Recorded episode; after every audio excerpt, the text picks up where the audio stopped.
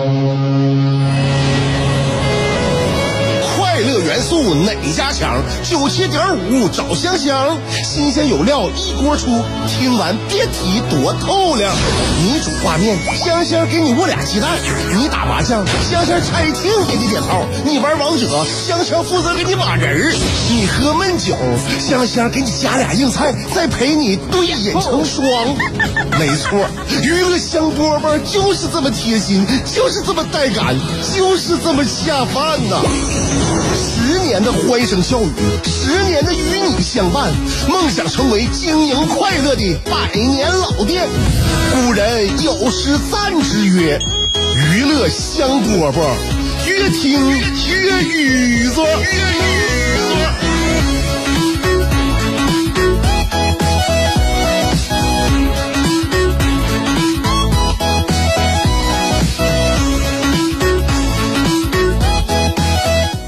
节目带着感觉来了啊！我是香香，下午两点钟，辽宁交通广播 FM 九十七点五，娱乐香饽饽正式开始。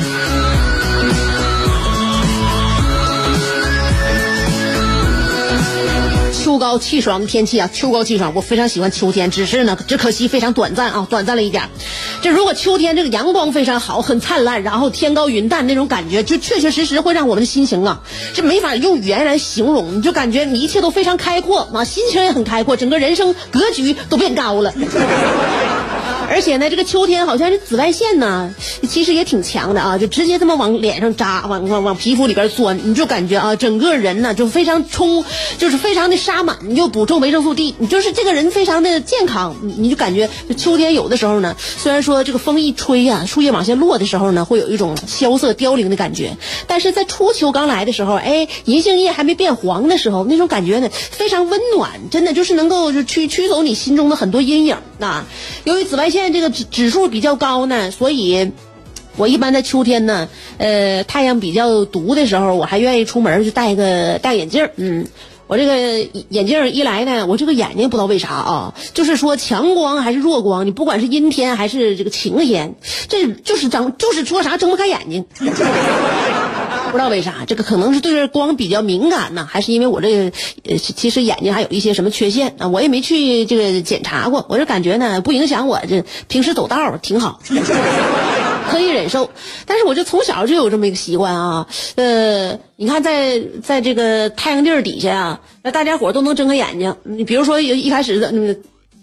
那个大家一起合影吧，那去哪儿去旅游啊？我就发现啊，大家迎着这个镜头都能正常的睁开眼睛，但是我不知道为啥啊，就是定就是我们这个这个镜头在聚焦的时候，我们在等待这个合影快门摁下之前的那段时间呢，我这眼睛就不行了，就就就睁不开了。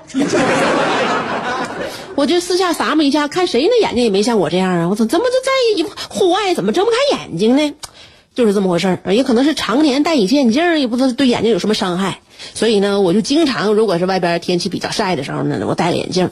我从来就是啊，我从上呃大学啊，上高中的时候，我就开始戴那个太阳镜。咱家太阳镜特别特别多，有时候容易丢啊。然后呢，因为你经常愿意爱爱戴镜子嘛，所以你就爱买。所以我就家里边太阳镜特别多。但是我爸呢，就每一次看着我戴太阳镜啊，我出门之前他都会嘱咐我一下。我一开始也没明白他什么意思啊，就是基本上我戴太阳镜要出门了。我今天比如说要上班了啊，上班了呢，我戴太阳镜出门了。呃，要走之前，我爸告诉我一声，那个你到台里的话，把太阳镜摘了啊。我说啊，哎，我发现以后呢，我也经常就是只要在我爸能看见的情况下，我戴着墨镜出门之前，他都会嘱咐我一下，今天干啥去？我说跟朋友吃饭。啊，你到饭店看着朋友把墨镜摘了啊。我说啊，我知道了。哎，总是这样，嗯，那个就就不论你上哪吧，只只要是戴墨镜，让我爸看着说，你去了之后，你只要见着人啊，看着熟人了，你把墨镜摘了。后来我就时间长了呢，就对他这个言语呀进行了一一番的思考，什么原因导致让我爸总让我摘墨镜呢？说戴上墨镜是为了保护自己的眼睛啊，而且呢呢给自己呢脸做一个局部的防晒啊。那为什么老让我摘了呢？后来那天我跟我爸探讨，我说爸，你觉得我戴墨镜不好看吗？挺好看的，姑娘，你干啥都好看。那你那你为啥总让我摘墨镜呢？我不是让你摘墨镜，我是让你看着熟人摘墨镜，看着认识的人摘墨镜。你到了一个场合，你只要身边有人，你就得摘墨镜。我说为啥呢？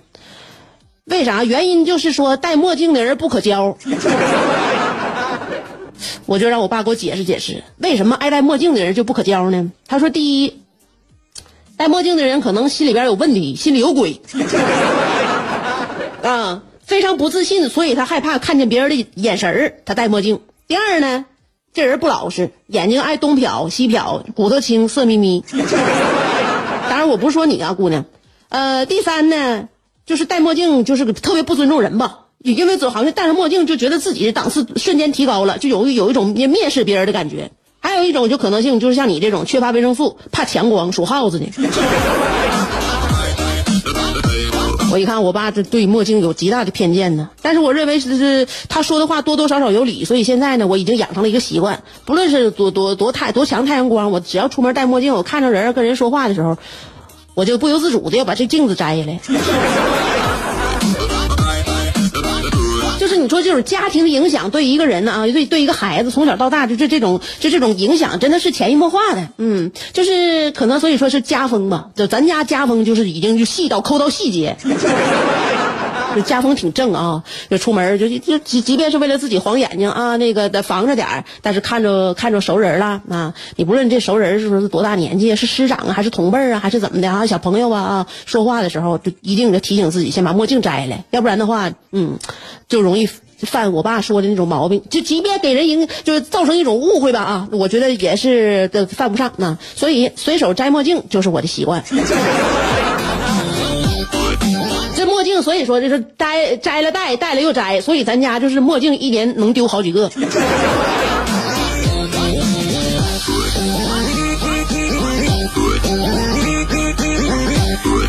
所以挺感谢我这父母吧。父母虽然说从小对我要求严格一点但是呢，他让我有一些事比较敏感，我就比较容易尊重别人啊，考虑到别人的感受。真的，就是说，呃。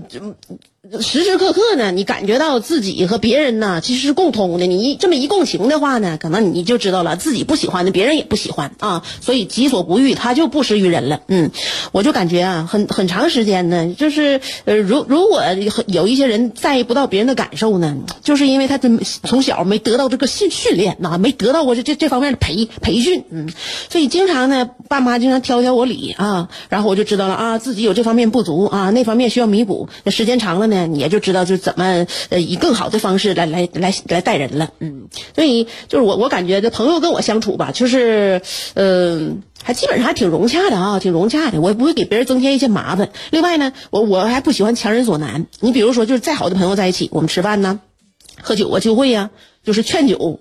啊，劝酒在别人面前，就是有有人看的是一种陋习，有人看的这是理所当然。大家朋友就是互相就就是熟了嘛，是吧？熟了就是劝你多喝点，这这这是也是烘托一下气氛嘛，把气氛呢烘烘到顶点。有人觉得这劝酒是陋习，有人觉得呢，这个这劝酒是一个什么呢？就是是一种热情的表现。那所以你说每个人的理解他不一样。像前一段时间，就是因为呃有那个新闻。那新闻说的呢是，呃，单位领导让底下下属就喝酒啊，但但下属呢他就不能喝，他也不喝，完结果呢好像被领导给那个扇嘴巴子了。就这个新闻，呃，可能也引引发了挺多争论吧。啊，就是说现在呀，就是劝酒呢这个陋习是不是能改一改了？我感觉啊，其实该改的地方他肯定能改，那他分场合也分人儿。你主要是你劝酒，你你你让你你看你给谁灌呗？你要是比那个在单位里边比你资历老的啊，比你的那个衔儿高的，那你敢？你敢敢使劲劝人酒吗？也不敢。还有一个呢，就是分这个酒啊，你这个，你比如说吧，你上来几瓶茅台、路易十三，你看看谁劝你？没人劝你了。你咣咣咣，他们都给自己倒，给自己猛灌。所以说说这酒便宜了，他才灌你；贵了，他灌自己。非常非常现实啊，这东西，你就是说这个东西，人愿不愿意改啊？愿不愿意改改正，或者说是改变？你完全取决于各种因素。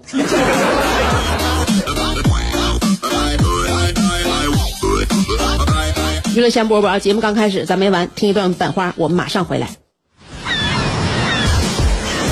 世界太大，要么庸俗，要么孤独，但娱乐香饽饽绝不会让你孤独，更不会让你庸俗。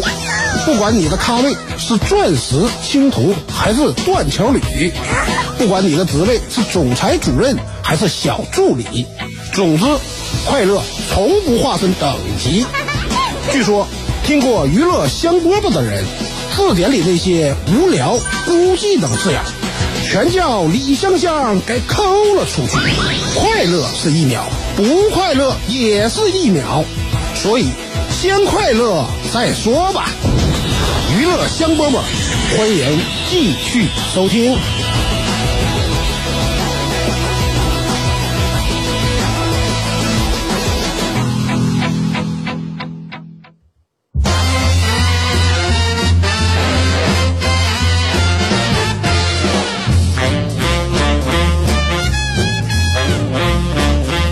秋天呢，有这么一拨人呢，就我们这拨人，就是呢，就开始容易就是对一些花粉呐、一些草啊啊、豚草啊这那的就开始过敏了。我原来一点都不是过敏体质啊，不知道什么叫过敏。但是呢，我自从生了孩子之后啊，我就发现我这体质跟他跟跟我儿子，就是说，我怀疑我跟我儿子产生了量子纠缠。我不知道为啥啊，就是很很难解释一种，只能用量子来解释啊。就是量子纠缠怎么体现在我和我儿子身上呢？就我原来啊，就从来没有过敏的情情况。然后我儿子呢，他就是说呢，就是有的时候到秋天他就过敏，打喷嚏，然后整个鼻子都堵了啊，揉眼睛，眼睛特别刺挠。哎，自从他这样之后呢，我发现我也开始有的时候啊，在他就特别容易就是敏感的时候呢，打喷嚏的时候，我跟着也打喷嚏。哎，从来我就没有就是这种过敏的这个这个习惯呐，或者说以前那种过敏史没有。但自从有了孩子之后，呃，尤其这这两年啊，我儿子是从三岁以后呢，我发现他好像在秋天容易过敏，豚草过敏啊，然后那个艾蒿过敏。哎，我怎么也变成这样了呢？而且呢，我就发现啊，因为我儿子有的时候得荨那个有荨麻疹，他是过敏体质嘛，我不知道因为什么啊得荨麻疹。哎，我现在身上有的时候偶尔呢也起那种扁扁包啊扁疙瘩，我也有荨麻疹，然后晚上呢挠脑袋啊，半夜呢刺挠醒，这怎么回事？而且最主要的是。那天呢，我为什么判断就是我那我跟我我老公老公说，我说我跟我儿子量量子纠缠了。他说你就是从那个打喷嚏反映出来的吗？不是，那天呢，我儿子那个手那个中指啊，叫我用门夹了，因为呢，他进屋啊，我就是不让不让他往里走，一步不往里走啊，进屋就脱鞋啊，马上脱鞋，就就不能就不不能把这个鞋上那些那个病病菌呐带到室内啊，进屋马上就脱鞋。于于是乎呢，我儿子就在门口啊，他那个手就扶那个门缝上了。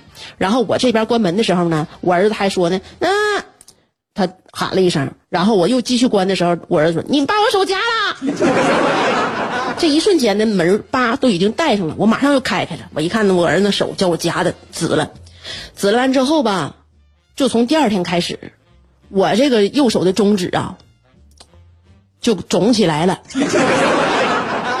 感觉这个指甲下边啊，好像要有点剥离。我就是，哎呀，老公，这怎么回事？你说，你说科学能解决吗？我感觉这是谁上医院，医生也解决不了，所只能用量子来解解释。所以我想说啥呢？就是现在那个过敏不是那个高发季节吗，然后呢，我就下就是到下午的时候啊，我就有点那啥，我那个我我就有点防备。然后那个我我老公回家之后呢，看我和我儿子都已经在家了。嗯，回家之后问我，你你和儿子今天过敏没？我就感觉我今天鼻子有点难受呢。我老公他也是鼻子有的时候敏感，完了我就跟我老公说了，我说那个我看天气了，那个今天那个花粉浓度比较高，所以呢，就是早上我就和我儿子一人吃了一片顺尔宁，我他吃吃完我给他送幼儿园的。我老公当时心态就立刻就崩了，不高兴了。生气了，说的，我是你家长工吗？啊，每天你就把我放出去干活，啥也不管，长工也得享受劳动保护啊。你俩吃药你不想着我呢？我说那你那个怎么弥补一下吧？等晚上我那个抹护手霜的时候，我给你挤点啊。我让你跟我们享受同一样同同等的劳保待遇。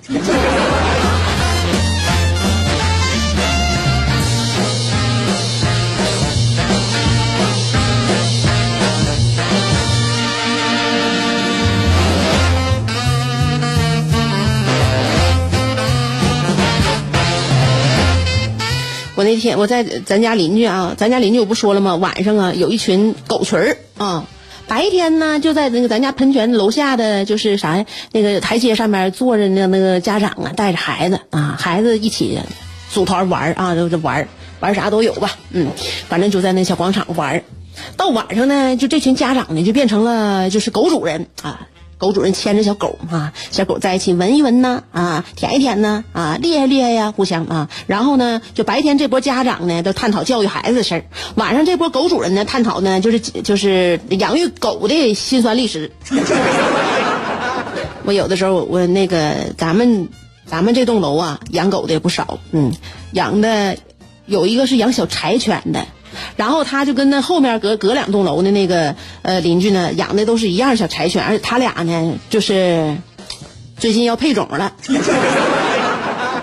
俩人处的特别好，就是两条狗处相相处特别好。现在狗主人呢，就是也已经定下来了，就是彼此的亲家啊，就是等他们每天呢，就是唠唠狗的事儿啊，就有的时候我也跟他们一起唠一唠啊，唠唠嗑啥的，听一听。他俩这段这个小狗的那个爱情故事，那特别特别的的浪漫啊，很有缘分，很有缘分。我就觉得这个缘分都已经可以那啥了，都可以已经可以写书了，写文章了。那是这么回事就是，嗯，他这俩小小柴犬一见面啊，就相就属于就相亲成功了，就在一起，就是就是那个卿卿我我了啊。而且呢，第一次见面的时候呢，就是这个公公柴犬呢，啊，小公狗就一直护着这小母狗。特别凶啊，然后就吓走所有竞争对手，完了那个就是碰都不不不准让别的狗碰啊，就是这这小母狗就我的，你谁也不能碰，那就就我的啊，都不让别人碰。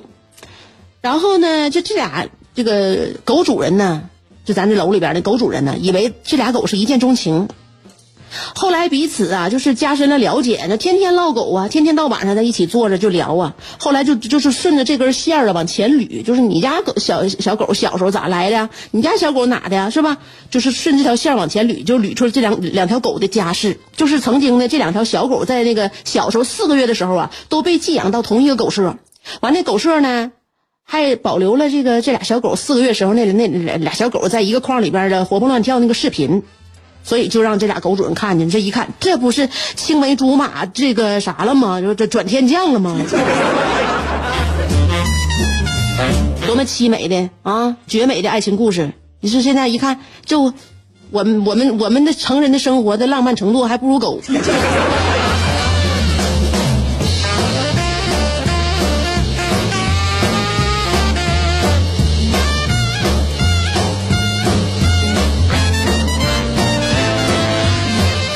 对呀，世间种种巧合呀，你就会发现啊，别着急，总有一个人在那里等待着你。今天的节目就到这儿啦，明天下午两点，啊，九七五周二剪辑，我们约三天啊，不那个星期三啊，星期三下午两点再见，拜拜。